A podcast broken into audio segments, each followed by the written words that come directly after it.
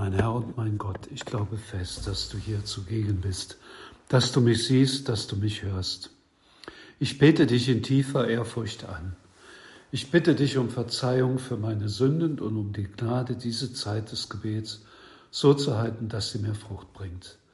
Maria, meine unbefleckte Mutter, heiliger Josef, mein Vater und Herr, mein Schutzengel bittet für mich. Im Evangelium von heute lesen wir Folgendes.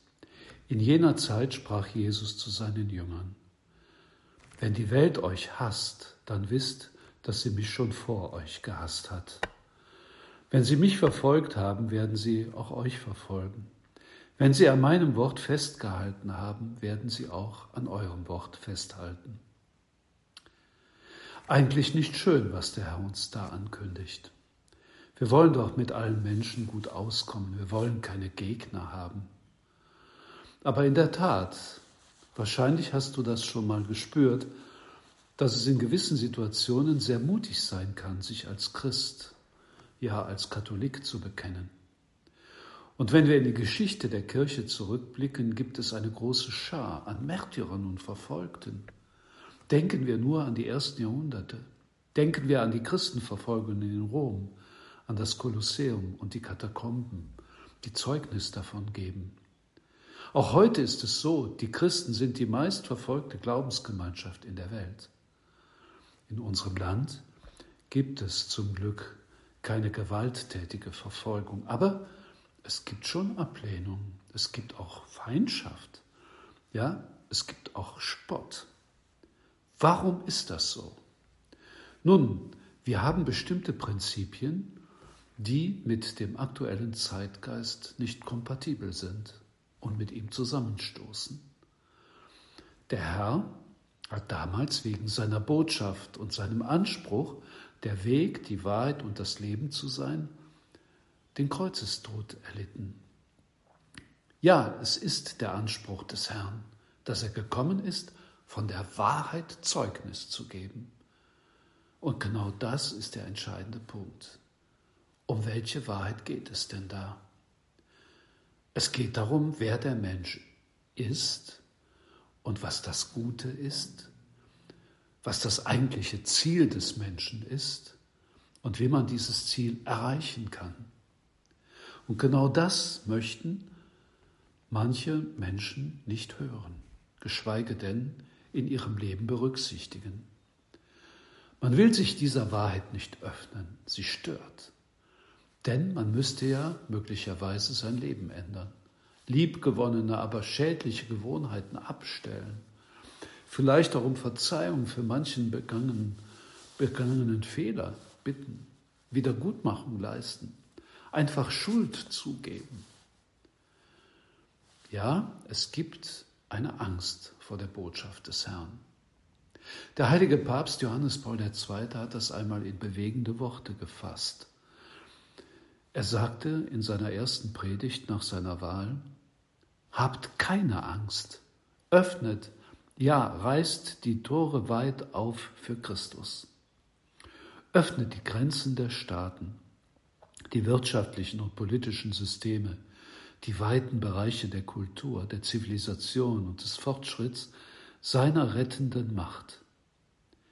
Habt keine Angst, Christus weiß, was im Innern des Menschen ist. Er allein weiß es.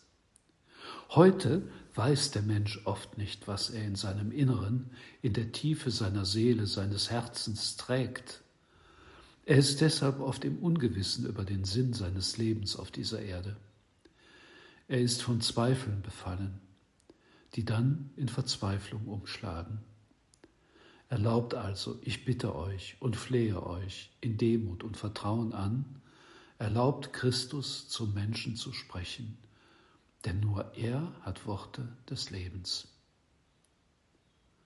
Ja, wir, du und ich, wir sind Boten dieser Worte des Lebens. Boten, insofern wir in unserer Lebensweise uns danach richten. Boten, weil wir mit der Taufe die Berufung erhalten haben, diese Botschaft des Herrn auch durch das Wort zu verkünden. zuweilen auch unseren christlichen Standpunkt klar zum Ausdruck zu bringen, auch wenn es uns Schwierigkeiten bereiten könnte.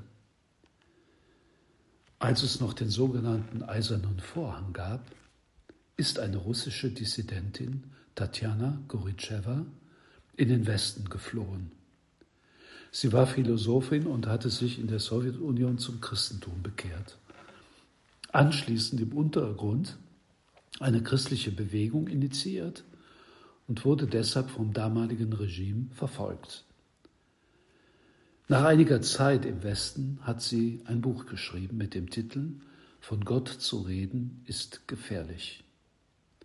Damit meinte sie aber nicht die Zeit in Russland, sondern ihre ersten Erfahrungen hier. Ja, es ist manchmal gefährlich, von Gott zu reden. Aber es ist unsere Berufung als Christus, also als Christen von ihm zu sprechen. Es ist doch klar, wovon das Herz voll ist, davon redet der Mund. Wir lesen jetzt die Apostelgeschichte in der heiligen Messe und erfahren viel über den Aufbruch der Kirche. Und da hören wir von Petrus, der von den Tempelbehörden wegen seiner Verkündigung im Tempel festgenommen worden ist. Und man befahl ihm, das in Zukunft zu unterlassen. Seine Antwort? Wir können doch unmöglich schweigen über das, was wir gesehen und gehört haben.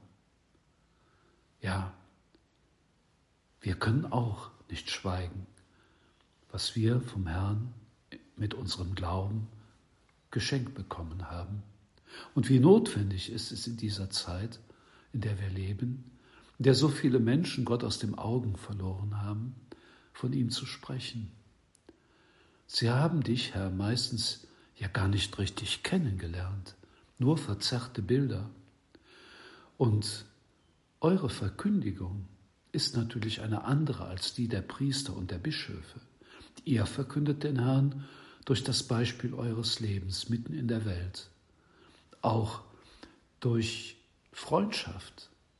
Und in dieser Freundschaft zu den Menschen, die wir haben, da ist es doch klar, dass wir mitteilen, was uns bewegt, was wir für wichtig halten.